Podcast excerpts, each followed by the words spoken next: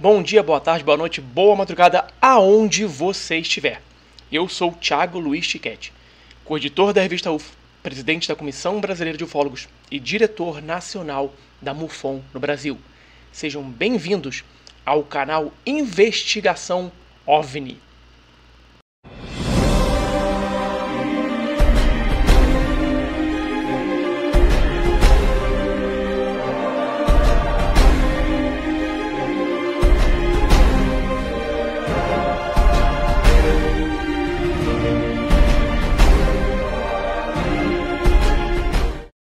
Mas antes de começarmos a entrevista, se você gosta do teor, do conteúdo deste canal, se você quer ser avisado sempre que tiver vídeos novos, você tem que fazer quatro passos. O primeiro, se inscrever, obviamente. O segundo, marcar o lembrete, aquele sinozinho lá na página do YouTube. O terceiro, dê um like, mas dê um like em todos os vídeos. E por fim, comente. Comente qualquer coisa. Dê um oi, Thiago. Diga de onde você fala. Faça perguntas. Dessa forma, o YouTube vai entender que você está engajado e que gosta do assunto. E sempre que eu postar um vídeo novo no canal, você será lembrado.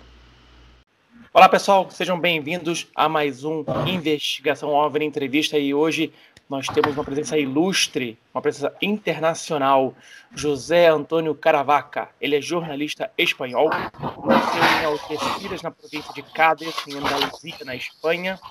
Ele é um dos últimos remanescentes que engloba pesquisadores, escritores e repórteres voltados para o mundo das paraciências, que surgiu no início dos anos 90 lá na Espanha. É do mesmo grupo de ninguém mais, ninguém menos que JJ Benítez, tá, pessoal? É, Caravaca publicou mais de mil artigos de pesquisa sobre OVNIs, criptozoologia, arqueologia e outras questões relacionadas a temas misteriosos. Colabora com as revistas Enigma, Año Cero, Massalá, El Ojo Crítico e outros meios de comunicação. Autor dos livros, e eu vou mostrar aqui para vocês, Distorsión, olha o tamanho desse livro. Um dos livros autor dos livros As 50 Melhores Evidências, também tenho aqui. Autor do, de outro. Ica, isso eu não tenho. Ica, incrível história do passado que não existiu. Uh, OVNIs, Las Operações Secretas da CIA, tenho também aqui. Expediente Roswell, não tenho. E também A Última Profecia de Júlio Verne. Então, eu tenho quatro livros do, do Janto. Então, bem-vindo acá. Muchas gracias por todo. Y tengo certeza que las personas en Brasil van a gozar mucho de nuestra entrevista. Encantado, Tiago, de estar aquí en, en, tu canal y poder conversar para que nos escuchen todos los aficionados y entusiastas del tema ovni allá en, en Brasil. Perfecto. Vamos, vamos a empezar con, como siempre, como siempre, el, el inicio, el, como nosotros empezamos. Eh, ¿Cómo usted se incorporó a la paraciencia y, eh, consecuentemente, en la ufología? ¿Cómo todo lo, lo, lo empezó para usted?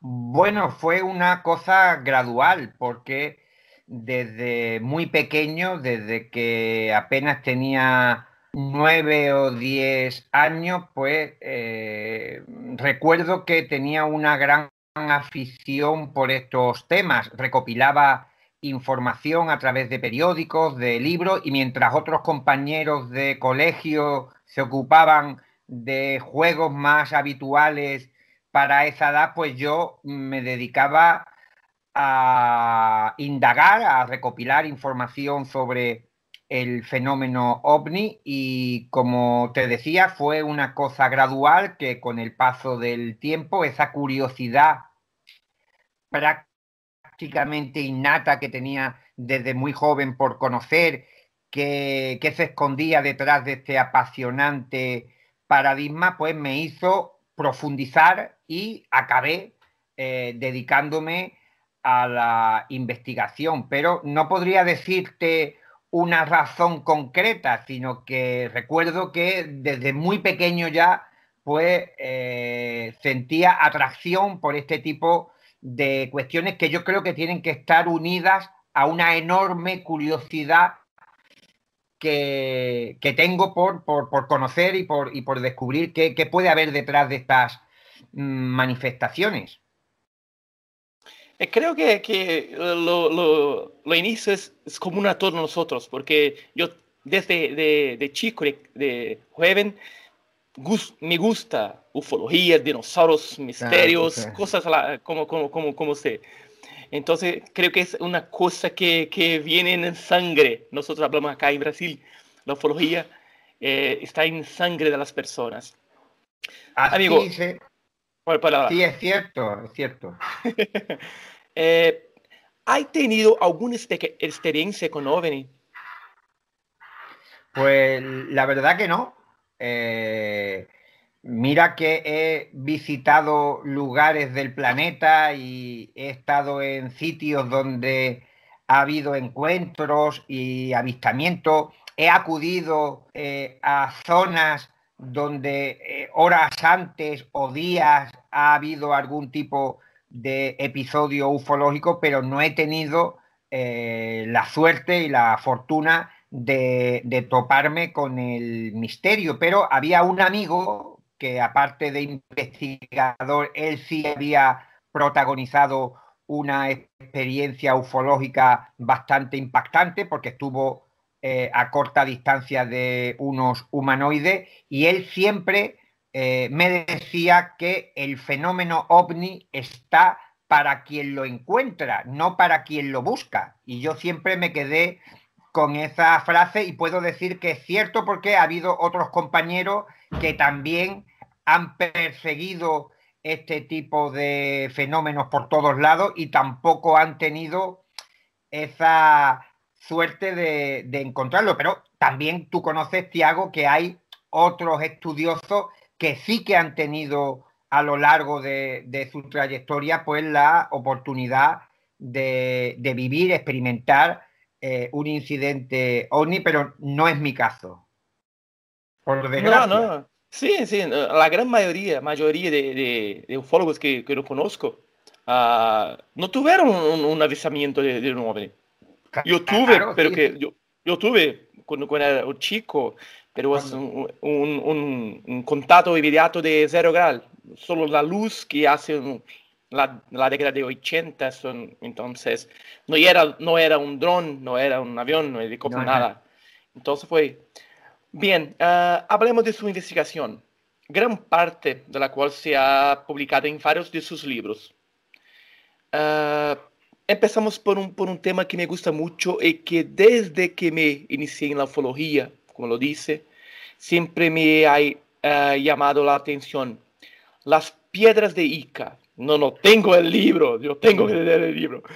Contenos un poco sobre ellos, porque es, es una cosa muy, uh, uh, muy criticada. Algunos hablan que sí es verdad, otros que no es verdad. ¿Qué es?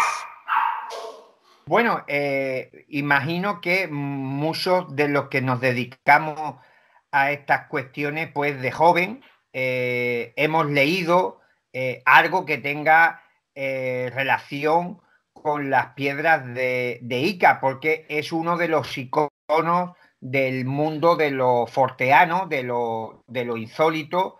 Y, claro, para un curioso, como te comentaba, pues eh, resultaba como una suerte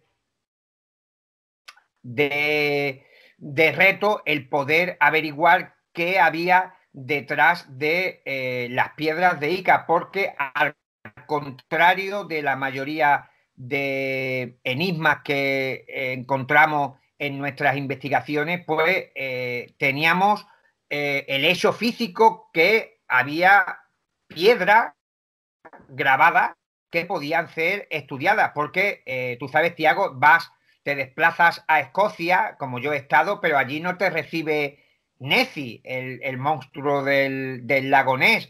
Puede ir a estudiar un cazo ovni, pero no te vas a encontrar con el platillo mm, volante. Puedes ver eh, o visitar bosques por Norteamérica y Canadá y, no te vas a topar con el Bigfoot, pero en las piedras de Ica, si visitabas el museo que había en, Ica, en la Plaza de Armas, el doctor Cabrera te, te recibía y te invitaba a ver una colección de 11.000 piedras que decía que había, habían sido grabadas hace millones de años y eh, las cuales había un testimonio de una humanidad completamente desconocida para la ciencia. Y en esas piedras se veían grabados que eran eh, prácticamente increíbles, imposibles. ¿Por qué? Porque se veía que esta eh, humanidad había convivido con los dinosaurios, que había, que había incluso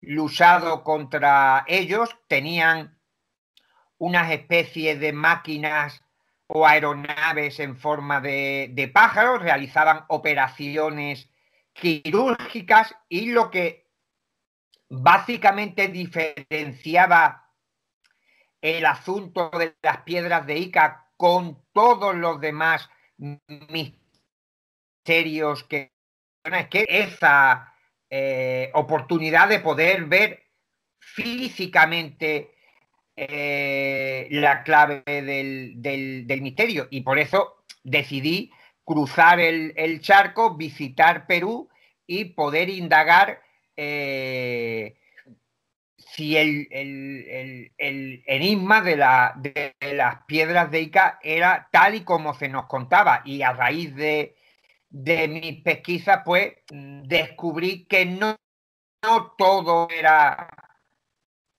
tan enigmático como nos habían narrado en tantos libros y artículos, porque tú también habrás comprobado, Tiago, cómo eh, la información que llega muchas veces a los investigadores, incluso a través de otros compañeros, de periodistas y tal, no en muchas ocasiones refleja fielmente eh, lo que eh, podemos encontrarnos si nosotros tenemos la oportunidad de ir al sitio. Y no porque a lo mejor te oculten o te engañen, sino porque no son capaces a lo mejor de ver ciertas cosas que pasan desapercibidas, pero que pueden aportar algún tipo de, luz para esclarecer eh, el misterio. Y con las piedras de Ica, pues ocurrió que eh, siguiendo las pistas que había eh, sobre, la, sobre la mesa, pues todas y cada una de ellas fueron confirmando que eh, el museo eh, prácticamente era un fraude. fue, una cosa muy extraña para mí por ejemplo, de, descubrí que todo fue una fraude porque era todo muy tan, bien contado, tan bien ah, explicado por el profesor. Yo, yo, estuve con, mi esposa en, Perú. Nosotros conocemos Cusco, eh, Nazca, Lima, eh, eh, Talayamba, todos pero no, no, no fomos a Ica. Y yo estaba, no, ¿me voy a Ica o me voy a Nazca? ¿Me voy a Ica o me voy a Nazca? Quería a Nazca, por supuesto. Entonces, las piedras de Ica para mí son, eh, eh, son bellísimas, eh, pero como, como usted habló, no hay una verdad. ¿Cómo, cómo podemos? Porque podemos pensar que, uh, ok, tienen objetos volantes en, en las piedras. Y podemos hacer una comparación con las vimanas, en los textos hindús que tienen las vimanas voladoras. Puede ser la misma, la misma civilización, nosotros no sabemos, pero Ica creo que, que, fue algo creado por los humanos para, infelizmente. Además, fíjate, Tiago, que había un detalle, eh, piedras grabadas aparecían en la región de Ica eh, antes de la participación del doctor Cabrera en toda esta historia, desde el año 1955 hasta, fíjate, 1966, eh, que es cuando aparece en escena eh, el doctor Cabrera, pues resulta que entre 1955 y 1966 no hay ninguna piedra que ofrezca contenido de esta humanidad gliptolítica como la denominó el cirujano de, Ica. No había dinosaurios, no había pájaros mecánicos, no había operaciones eh, quirúrgicas e incluso los arqueólogos de la zona pensaban que muchas de estas piedras que decían habían aparecido después del desbordamiento del río Ica eh, podían ser falsas, que podían ser de manufactura eh, artesanal de, la, de, la, gente de la, de la zona de los Cucaje y de, y de Ica, que estaban haciendo reproducciones que también hay que señalar, no es una cosa eh, inédita dentro de la arqueología peruana, sino que desde hace decenas de, años, hasta el siglo pasado y podemos remontarnos, eh, los lugareños eran hábiles artesanos y podían reproducir prácticamente cualquier artesanía eh, local, antigua, y ofrecerla a los turistas y a los visitantes como si fueran auténtica y eh, yo creo que aquí se produjo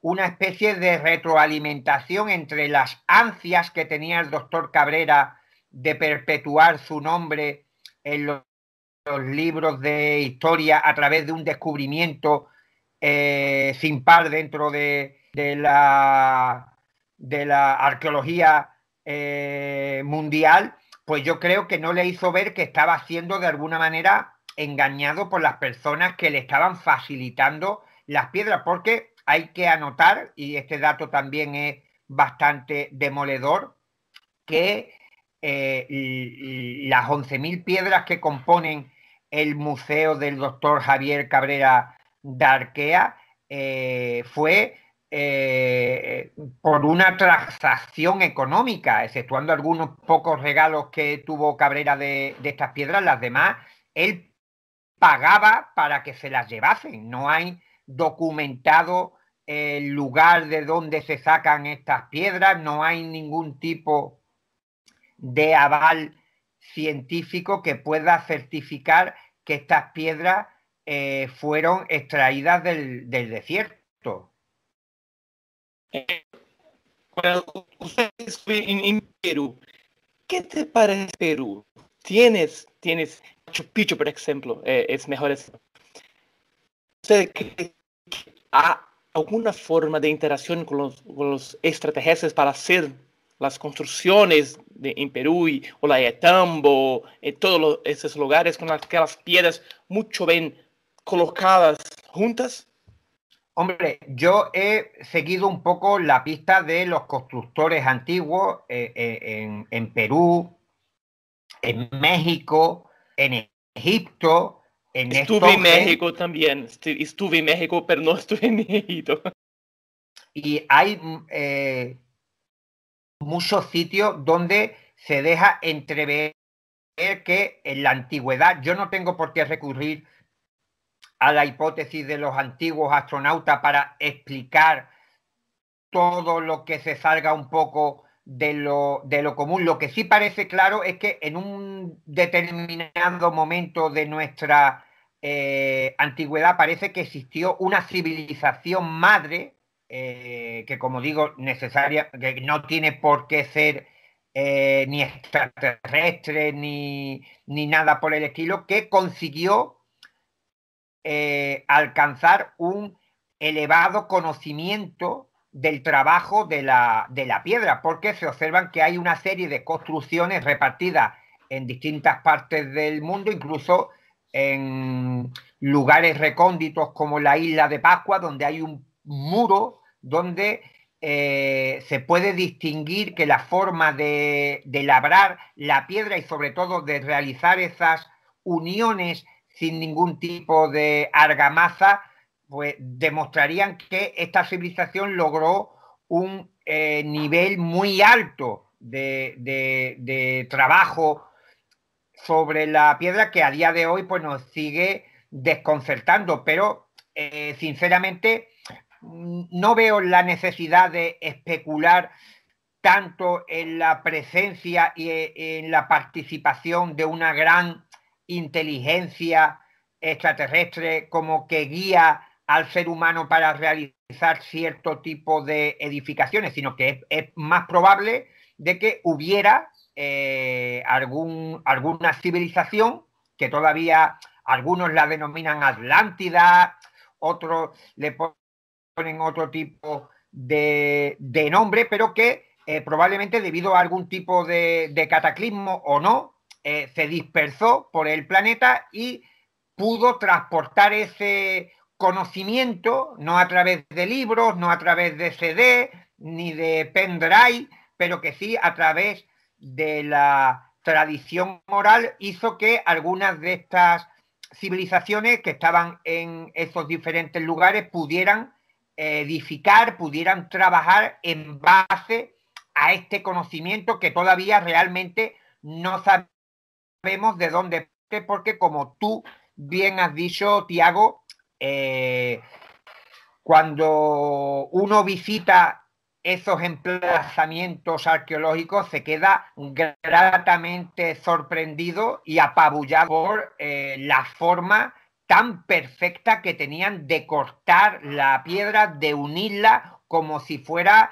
eh, argamasa, como si pudieran amasarla y realizar la forma que, ellos quisieran y sobre todo otro dato eh, demoledor, podían transportar grandes bloques muy pesados sin que eh, quede mm, aclarado cómo se realizaban estos movimientos de, de, bloques y de piedra cuando las canteras en muchas ocasiones, tanto en Perú, en Egipto, en México y en otras zonas del, planeta, pues se hallaban muy lejos de donde al final se construía eh, ese edificio.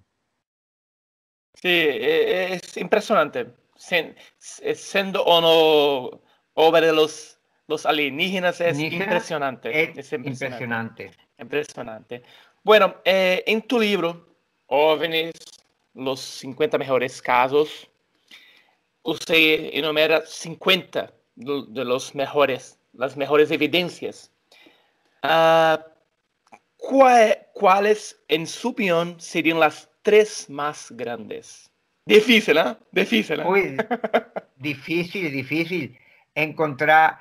Eh, para mí, por ejemplo, hay una evidencia que para la mayoría de la gente puede que no sea eh, la que espera, pero que eh, las diferentes eh, mm, comisiones de investigación oficial que se han llevado a cabo por parte de mm, varios gobiernos del, planeta están indicando claramente que algo existe. De lo contrario, sería muy difícil de concebir que eh, mm, tanto norteamericanos, británicos, franceses, brasileños, mexicanos, las autoridades, los militares, eh, las agencias de inteligencia que se suponen son inteligentes, no iban a dedicar ni tiempo, ni esfuerzo, ni dinero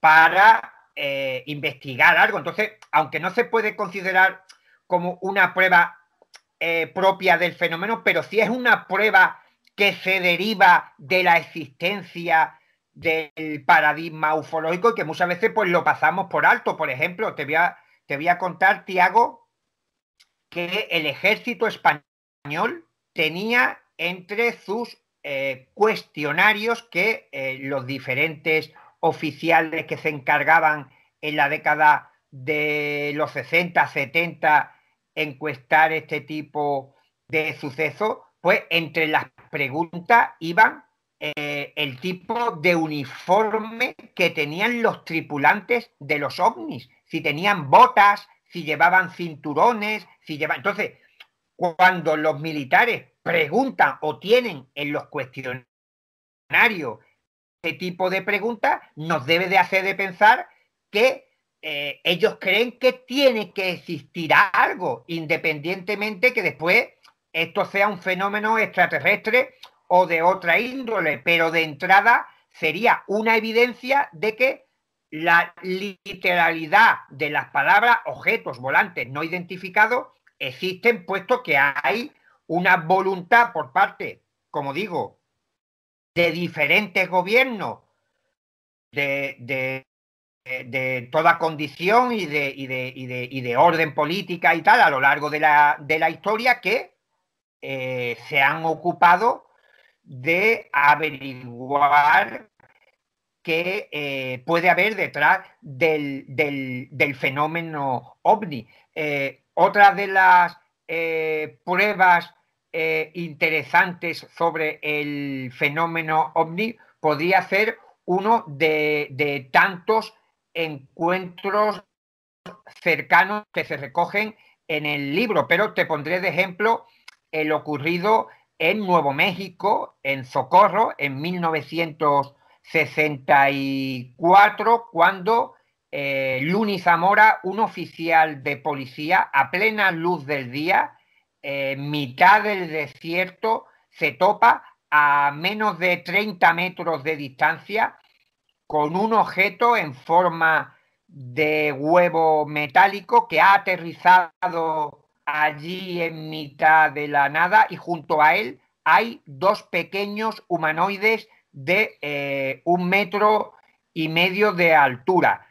¿Qué es lo que ocurre? Cuando este hombre, este oficial de policía, informa de su experiencia, inmediatamente después de que el artefacto haya abandonado el lugar del crimen, pues acuden compañeros de Luni Zamora, policías, eh, un agente del FBI que mm, casualmente también andaba por...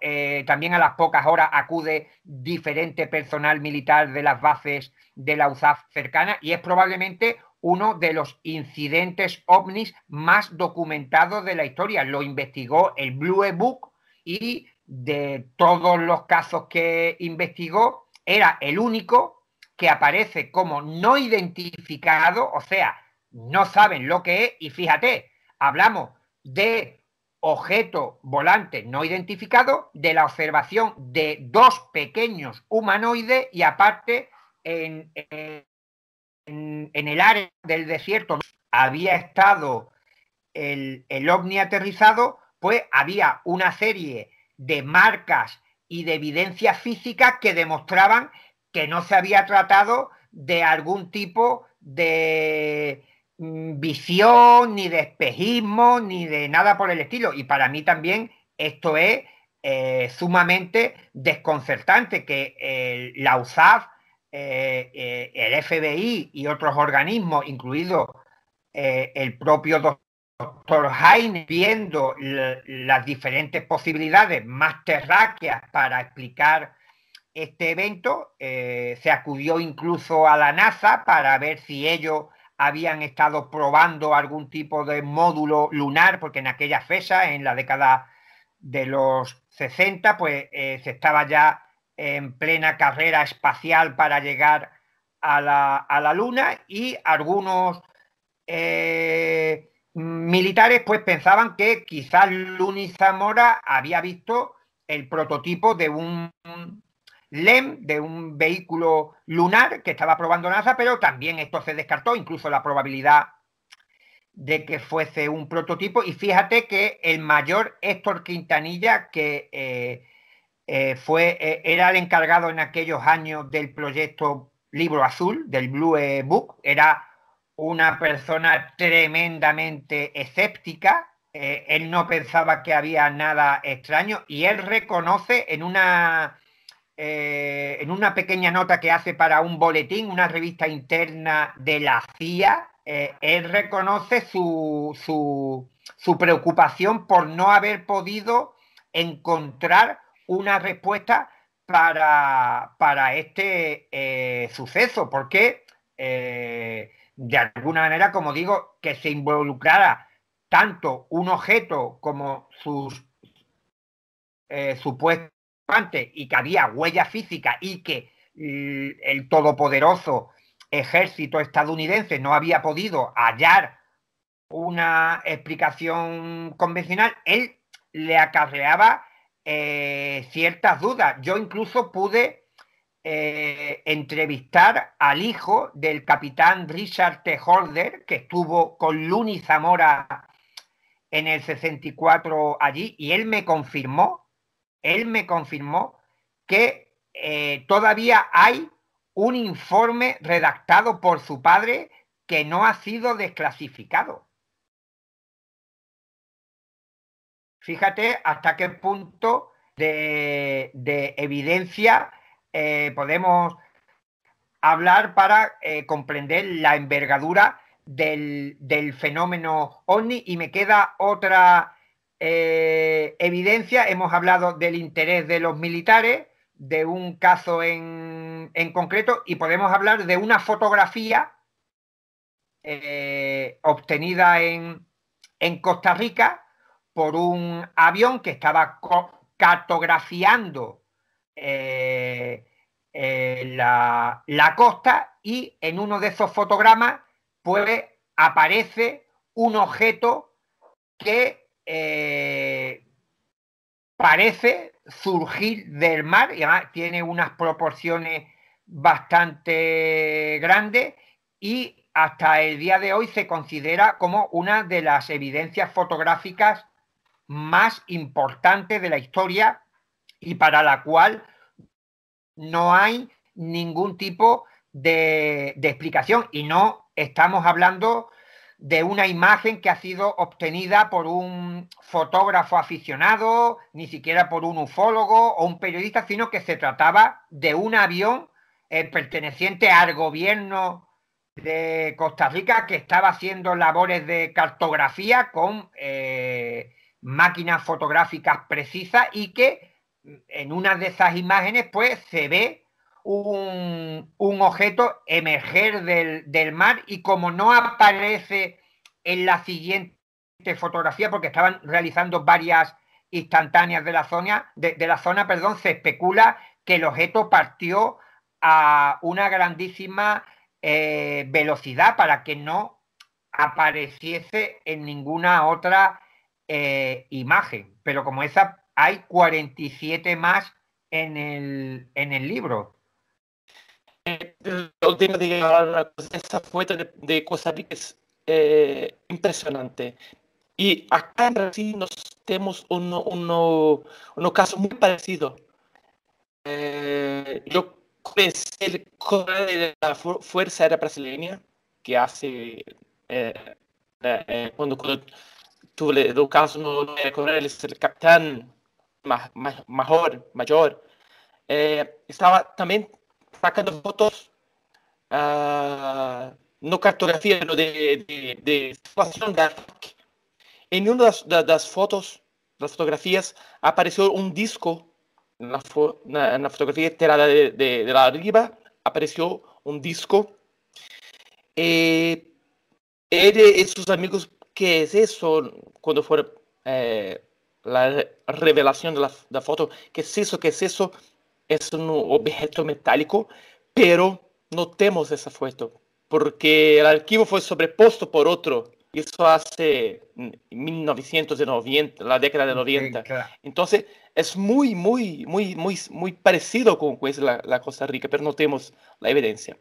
Bueno, uh, vamos cambiar de, un poco del asunto, eh, vamos a hablar de chupacabras. Usted escribió un artículo muy bueno sobre chupacabras que apareció en la década de 90. Uh, muchos los casos ocurrieron en Centroamérica, principalmente en Puerto Rico, pero también tuvimos, tuvimos eh, casos en Brasil. Uh, ¿Hubo algún caso en España ¿Cuál es su teoría sobre el origen del chupacabras? Bueno, el, chupacabra, eh, como se ha comentado, eh, nace en, Puerto Rico como tal, con ese, con ese famosísimo nombre que ya lo, precede a cualquier lugar donde pueda aparecer eh, un animal mutilado o, desangrado, pero sí que es curioso que, por ejemplo, en España, aunque ha habido incidentes muy pocos de animales que han aparecido muertos en extrañas circunstancias, no ha habido esa descripción de un animal extraño, anómalo, asociado como tal, como el, como el chupacabra, pero lo interesante de este tipo de, incidentes, desde mi punto de vista, es que la, ufología clásica, la oceanología de toda la vida, es capaz de eh, ofrecer ciertas variantes que se erigen como eh, misterios eh, paralelos al asunto ufológico. Ocurrió, por ejemplo, con los hombres de negro, con las mutilaciones de ganado, con el, con el chupacabra, incluso si me apuras con el asunto de las abducciones por parte de los seres grises de gran cabeza que en la década de los 80 y 90 fueron muy célebres en los Estados Unidos. Y para mí esto es bastante delatador de la forma que tiene el fenómeno ovni de manifestarse, que es capaz de execrar eh, diferentes paradigmas que parece que una vez que se arrojan sobre la mesa tienen una evolución y tienen una, eh, un desarrollo paralelo, ya incluso a veces al chupacabra no se le relaciona con el fenómeno ovni, como ocurre con los hombres de negro y con las mutilaciones, eh, incluso con los círculos en, las cosechas, y eh, todo esto para mí es bastante eh, desconcertante. ¿Cómo es posible que este tipo de, de cuestiones que evidentemente tienen una realidad física eh, incuestionable, pero se ve que sufren algún tipo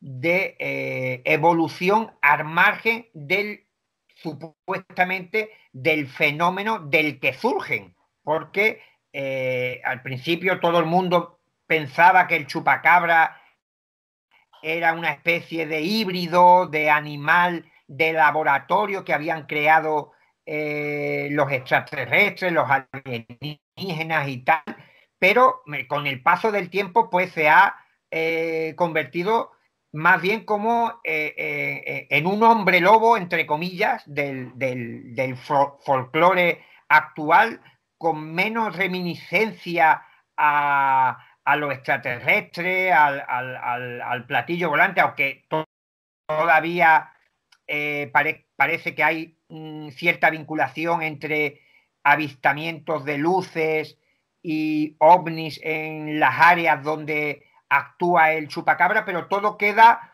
como en una atmósfera de, de, suspense, eh, como en una película que no se llega nunca eh, a concretar y es como si eh, el, el, fenómeno, este al que nos estamos enfrentando, sea cual sea su origen, es muy permeable a las creencias personas, pero no porque eh, se trate de una alucinación ni de un trastorno mental, sino que este paradigma eh, conecta con la psique de los testigos, de las diferentes personas que interactúan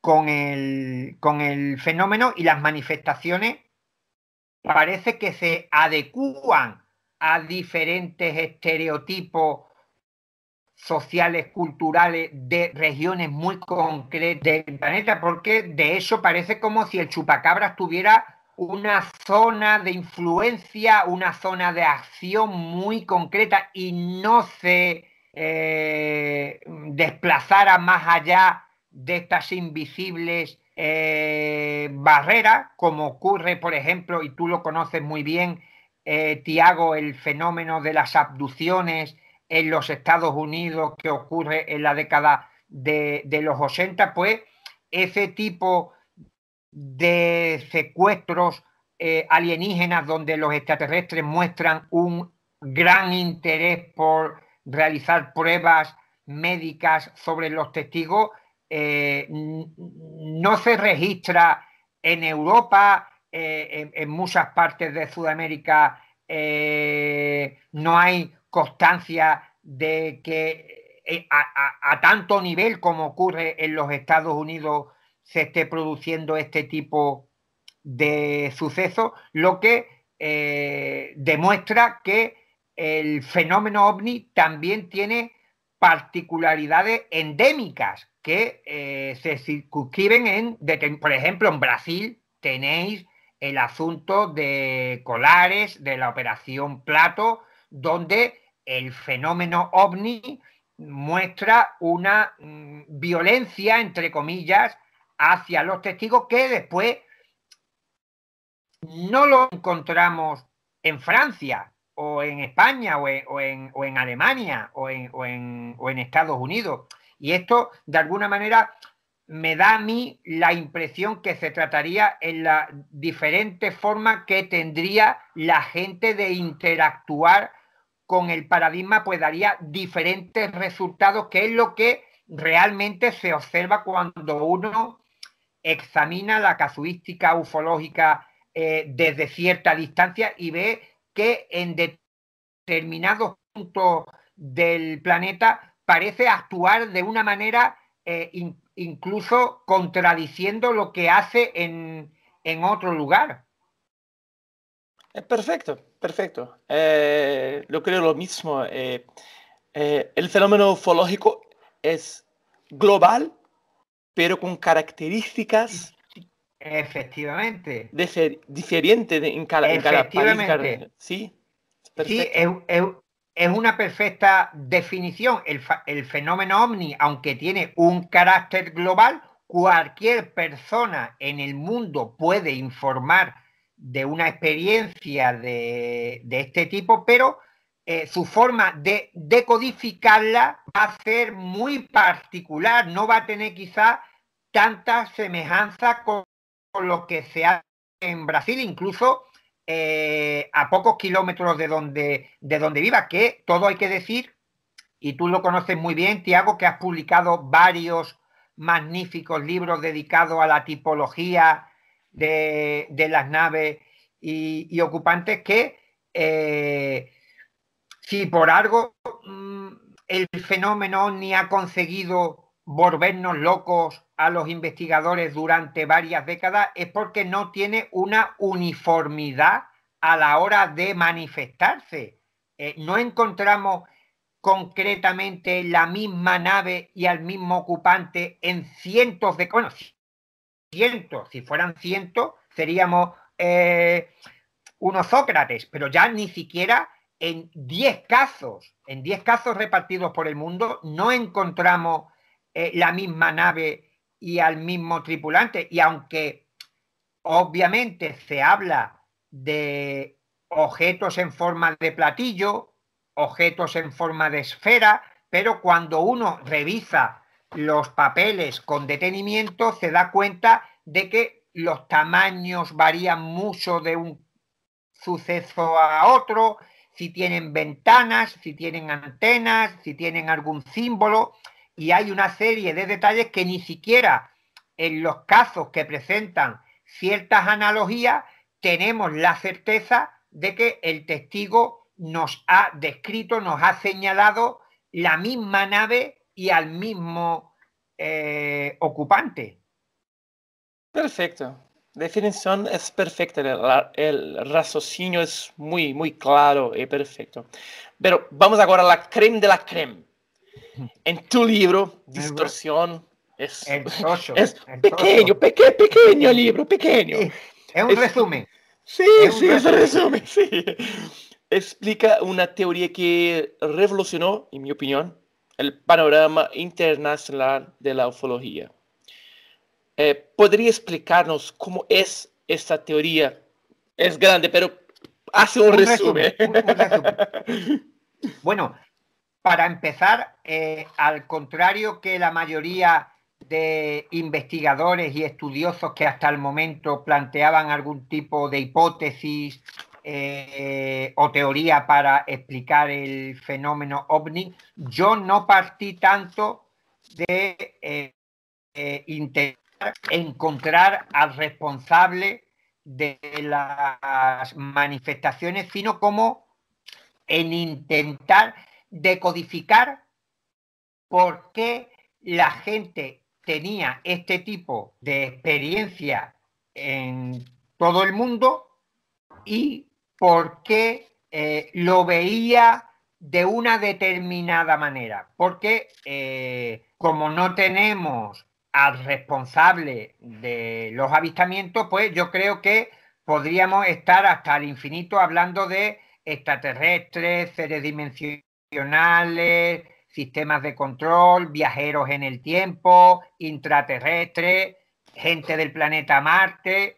¿Por qué? Porque no tenemos eh, ninguna evidencia física que nos pueda ayudar a evaluar estas circunstancias. Pero por el contrario, sí teníamos los investigadores bastante literatura, informes de testigos que habían tenido encuentros con aeronaves y seres y entidades desconocidos como para evaluar y ver si podíamos extraer conclusiones en el modus operandi del fenómeno. Y la distorsión lo que eh, pone de manifiesto es que este paradigma eh, interactúa con las personas fabricando una escenografía eh, basada sobre todo en estereotipos socioculturales, pero no solamente entendidos estos como los que rige a una sociedad, ya sea local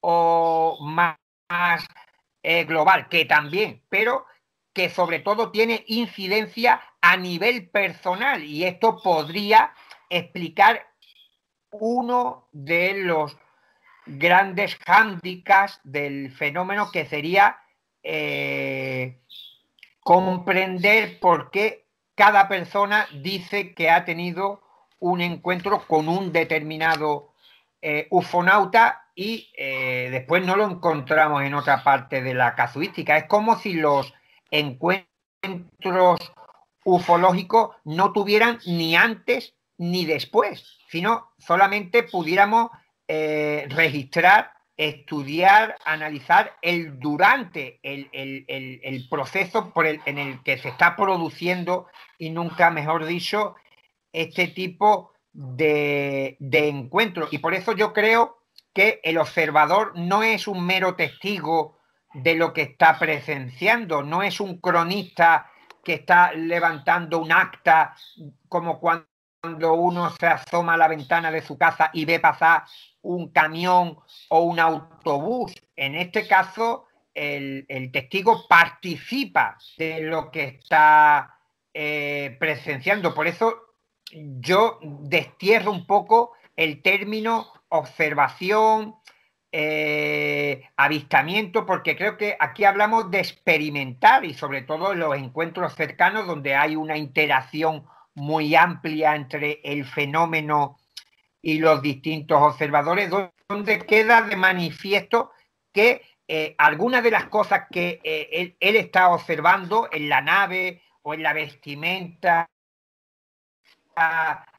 de supuestos alienígenas, incluso en la apariencia física de estos visitantes de las estrellas, pues está en, en clara consonancia con información que pueda tener a nivel inconsciente el testigo. Y cada vez yo he podido decodificar muchos incidentes donde se ve esta vinculación entre eh, eh, la escenografía que él describe y con ese conocimiento, por eso decía el factor sociocultural, mm, no solamente a nivel general, sino al propio, y que de alguna manera indicaría que este paradigma, este fenómeno, a la hora de presentarse delante de los testigos, está utilizando ciertos filtros que en el momento que eh, los utiliza para eh, presentarse ante otro testigo cambiarían radicalmente. Y esto yo creo que podría explicar eso de que eh, en estas manifestaciones todo sea tan volátil y todo sea tan eh, aparentemente modificable de un encuentro a otro, donde te puedes topar con un alienígena de apenas 10 centímetros de altura para en el siguiente encuentro eh, el, ufonauta que desciende por la escalerilla tener 3 o 4 metros de, altura. Y creo que eh, una de las claves principales para mm, profundizar en el tema ovni sería eh, entender en su justa medida la implicación de los testigos en este tipo de, manifestaciones, pero no porque estén sufriendo un trastorno mental o estén eh, imaginando o estén elocubrando y estén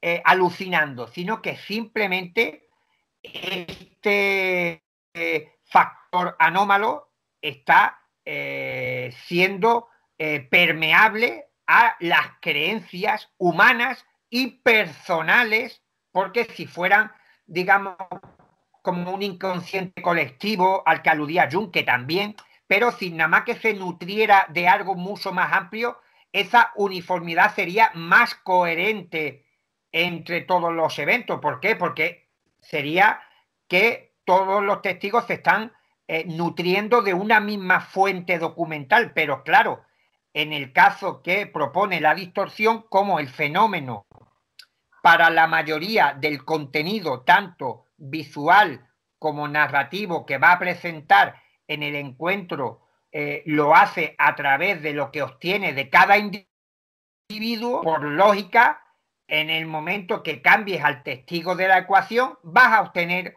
otro resultado, aunque eh, se mueva sobre el mismo esqueleto de que la gente va a describir un objeto que desciende, toma tierra y que bajan una serie de tripulantes, seres, criaturas o robots, pero todos los ingredientes que conforman esta cadena van a ir variando. ¿Por qué? Porque el fenómeno se va a nutrir de cada individualidad para el color de la ropa, y no solamente eh, eh, que me preguntan mucho si el fenómeno utiliza contenidos ufológicos que pueda tener una persona o relacionados con la ciencia ficción o con los viajes espaciales, porque es evidente que muchas personas no tienen por qué tener este tipo de información en su mente, pero es que el fenómeno ni parece que utiliza cualquier tipo de referencia, porque eh, como se ve en el libro, en el encuentro de Rosalotti, la nave que ve esta mujer parece eh, que se edifica sobre eh, un, una cocina de leña, un fogón de estos antiguos, porque el caso es del, del año 1900 mm, 54, ese es un caso que ocurrió en, Estados Unidos, que tiene parecido a, un objeto que se ve en una, en una película, pero sí que es curioso observar que si se rastrea en el ambiente de la, de la persona, del, testigo, pues se encontrará cómo en muchas ocasiones se puede eh, hallar esa referencia utilizada por el, por el fenómeno para construir esa nave o a ese eh, ocupante. Sí, eh, eh, yo creo que es posible que el cerebro de un, de un testigo busque información que ya tiene para, para explicar lo que vio. Por ejemplo, uh, acá en Brasil tenemos un ejemplo muy, muy, muy conocido que, además de ver de la revista UFO, hace algunas viajes para para el, norte de Brasil, y eh, habla con, las personas que nosotros llamamos de ribeirinhos. Son personas que viven cerca del río Amazonas, río Madera, río Negro. Eh, entonces, eh, yo pregunto para, para las, esas personas, ¿usted hace, visto uno, un, platillo volador? No, no, no hay un platillo volador acá, no hay nada de eso. Pero nosotros eh, vimos un forno, un forno. Ahí, nosotros un forno, ¿qué es un forno? Una cosa de asar pan. Eh, ah, ok. Eh, poco tiempo después, eh, estaba sentado hablando con otras personas y vi una mujer eh, batiendo la mandioca, no sé cómo habla en español, mandioca, no sé cómo se habla, eh, para hacer farina eh, en una cosa cóncava, como un, un, sí, una cosa con un, un platillo de, de, cabeza para abajo. Eh, preguntó, ¿qué es eso? Ah, es un forno. Entonces, entonces lo que las personas, las personas vieron fue un objeto cóncavo así en el cielo. No es un, un platillo, pero las personas tienden a asimilar lo que conocen para explicar lo que no conocen. No conocen. Eh, eh, ah, creo que es eso.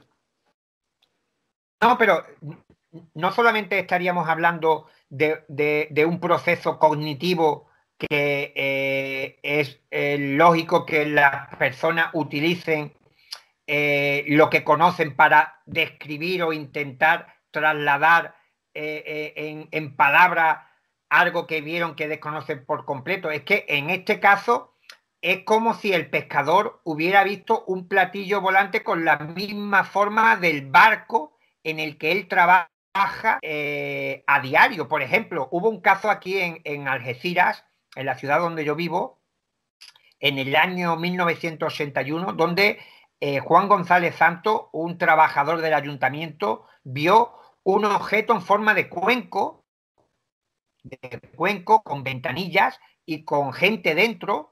Eh, el, artefacto estaba aterrizado sobre el con telescópicas y él pensaba que eh, era nada extraterrestre ni nada por el estilo. Él estaba convencido de que era una nave de la NASA que había aterrizado allí porque tendría algún tipo de, problema técnico. Lo curioso es que cuando yo entrevisto a, a, Bueno, por cierto, él decía que el objeto tenía una especie de vástica pintada en el fuselaje de color negro.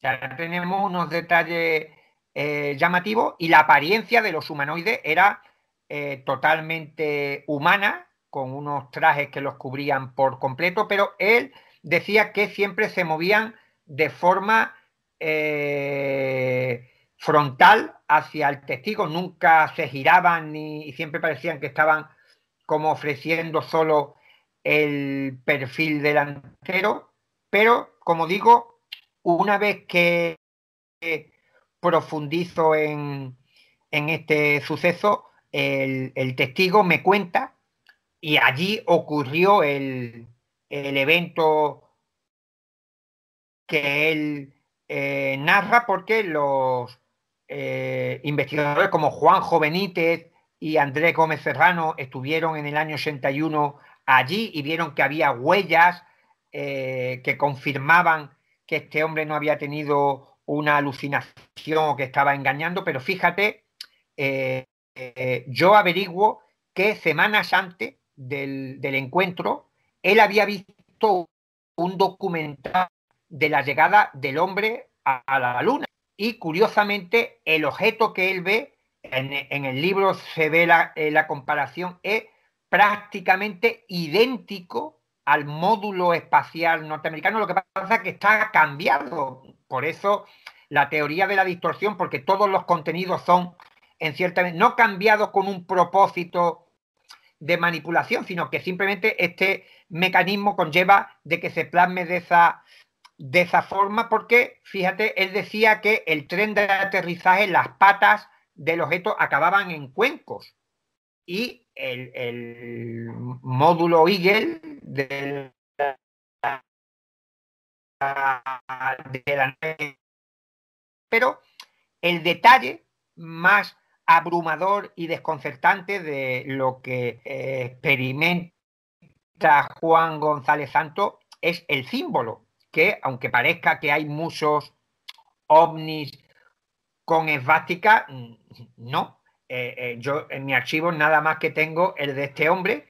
Y curiosamente, para que veamos esa vinculación, ese, esa retroalimentación que existe entre el paradigma y los observadores, Juan González Santo era un gran aficionado, y lo era, a la Segunda Guerra Mundial y concretamente eh, al bando nazi. ¿Cuántas probabilidades matemáticas hay que él tenga un encuentro con un ovni, con un platillo volante que tenga una esvástica como los libros que él tiene en su, en su casa. Es bastante delatador. No que él lo invente y él esté sufriendo eh, algún tipo de alucinación, sino que simplemente el fenómeno toma ciertas cosas del inconsciente del testigo y lo plasma. Por eso te decía que no estamos ante un problema de cognición, porque, por ejemplo, muchos psicólogos hablan de que durante un accidente de tráfico, si tú pones 10 personas, es muy difícil que los 10 coincidan exactamente en la narración de los hechos que se han producido. Y estamos hablando de algo tan cotidiano, entre comillas, como un accidente de coche. Pero, sin embargo, donde no va a fallar la cognición humana es en decirte, tú no vas a decir que el coche era un autobús yo voy a decir que era un camión y otro va a decir que era un Fórmula 1. Ahí no puede entrar la condición, podrá equivocar si el coche era un poquito más grande, pero no va a haber. Pero sin embargo, en ufología es que un testigo se pueda equivocar y el extraterrestre, en vez de medir dos metros, mida un metro sesenta, es muy posible, o quizá un poco menos, y la sorpresa, el miedo lo haga ver más grande. Pero si te dice el siguiente observador que ha tenido otro caso con un humanoide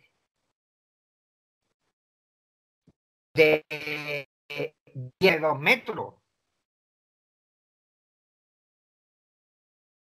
Perfecto. Para, para finalizar, amigo, ¿cuál es su opinión sobre la posición del Pentágono con respecto a los vídeos, a todo eso? ¿Cree que, que habrá una apertura de ese tema por parte eh, de los gobiernos, del eh, eh, ejército estadounidense? Ojalá. tenemos que tener en cuenta, y tú lo conoces también muy bien, que veníamos de muchos años, décadas de silencio gubernamental de, de los Estados Unidos para ofrecer cualquier tipo de información relacionada con el tema ovni y nos ha pillado de sorpresa. Eh, había estimado que para el 2017 eh, el Pentágono decidiera resucitar el fenómeno ovni a nivel mediático a unos niveles que no se ha conocido nunca, ni siquiera en la edad dorada del Blue Book de la década de los 60 y 70, porque actualmente en el siglo XXI tanto la comunidad científica, los políticos, los políticos, eh, los medios de comunicación, la opinión pública, eh, los propios servicios de inteligencia, los militares, todos parecen que están ya pidiendo explicaciones para eh,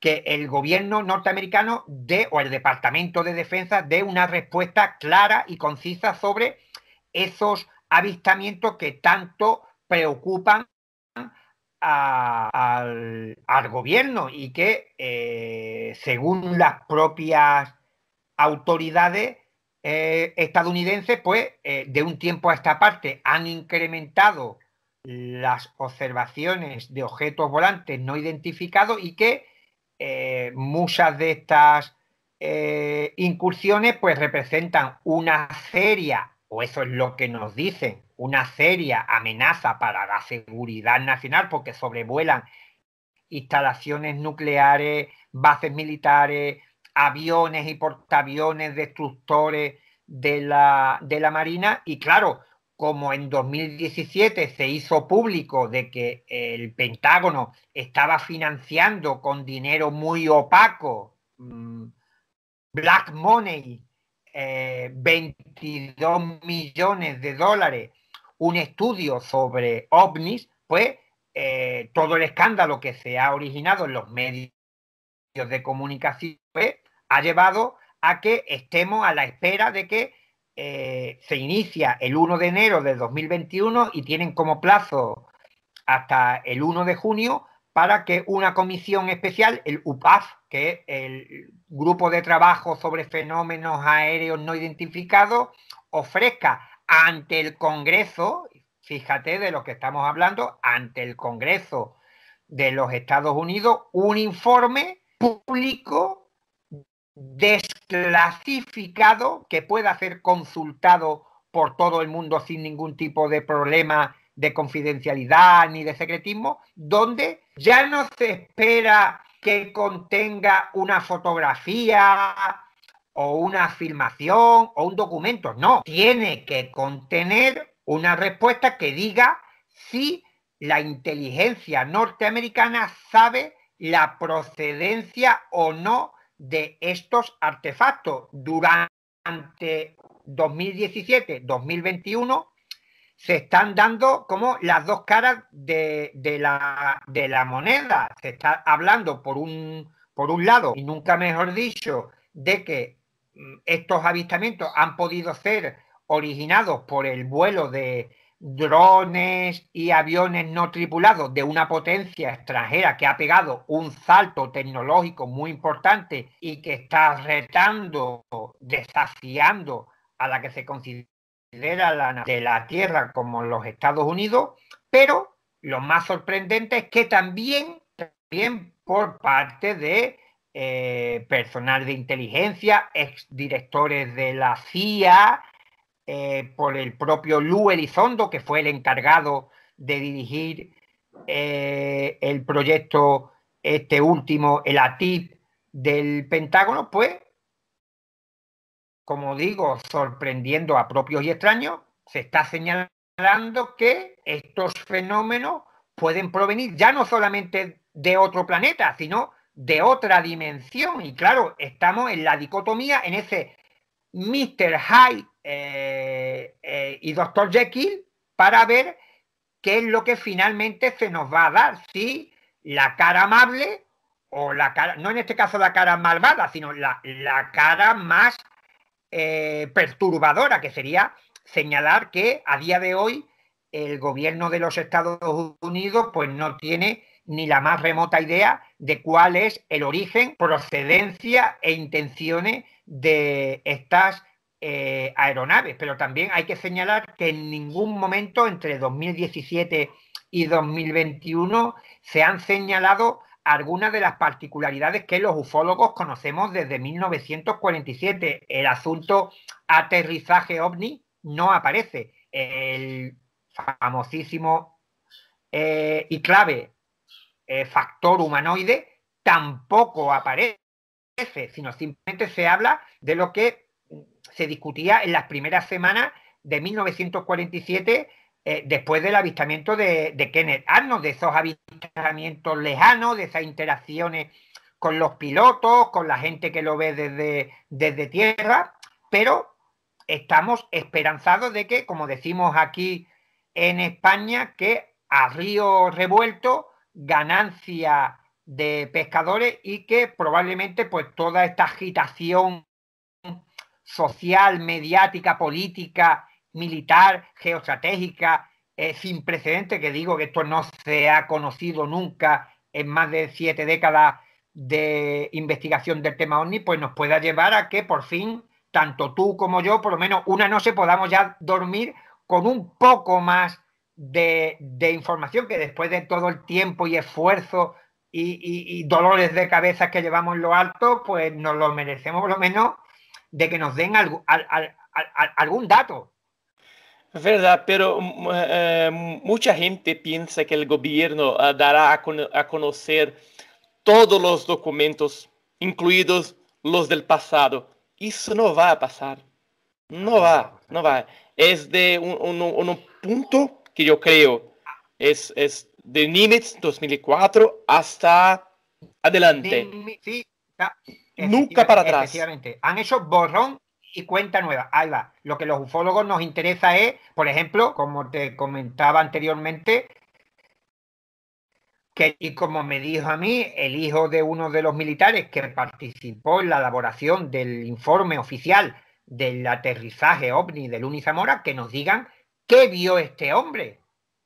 Porque ahí no caben muchas especulaciones, porque si estaba tripulado por dos humanoides pequeños y tal, ahí ya entraríamos, independientemente que no pudieran concretar si son extraterrestres, adimensionales o vete tú a saber lo que, pero sí incidir en el factor eh, anómalo que es el que nos interesa a los investigadores. Sabemos que dentro del fenómeno ovni está claro, y yo lo trato en mi libro sobre las conspiraciones de la CIA, el fenómeno ovni es un cajón desastre, es un saco donde hay multitud de incidentes, de avistamientos que tienen que tener causas muy diferentes, desde prototipos secretos, experimentaciones clandestinas, globos, sondas, eh, alucinaciones, trastornos mentales, pero eso a nosotros ya no nos interesa, nosotros queremos respuestas para los eh, episodios, los incidentes que tienen un índice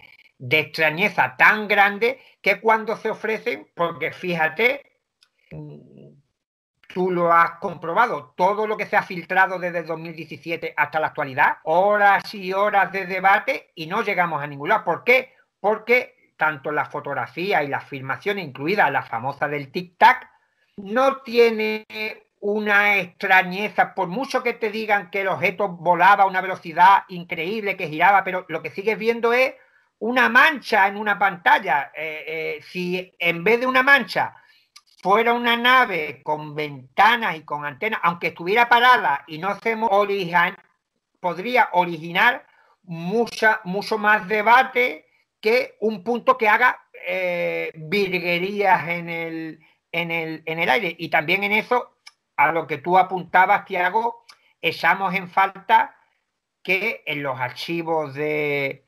del Pentágono, de las diferentes agencias, creo que son 18 o 19 agencias de inteligencia diferentes las que hay dentro del Departamento de Defensa, una foto o una filmación con una calidad o nitidez que nos pueda elevar el debate. Actualmente se discute si es un globo, si es un pájaro, si es una mancha, si es un reflejo. Entonces, ya eso te está dando de entrada que el contenido simple que ofrece ese documento gráfico, pues no tiene mucho interés.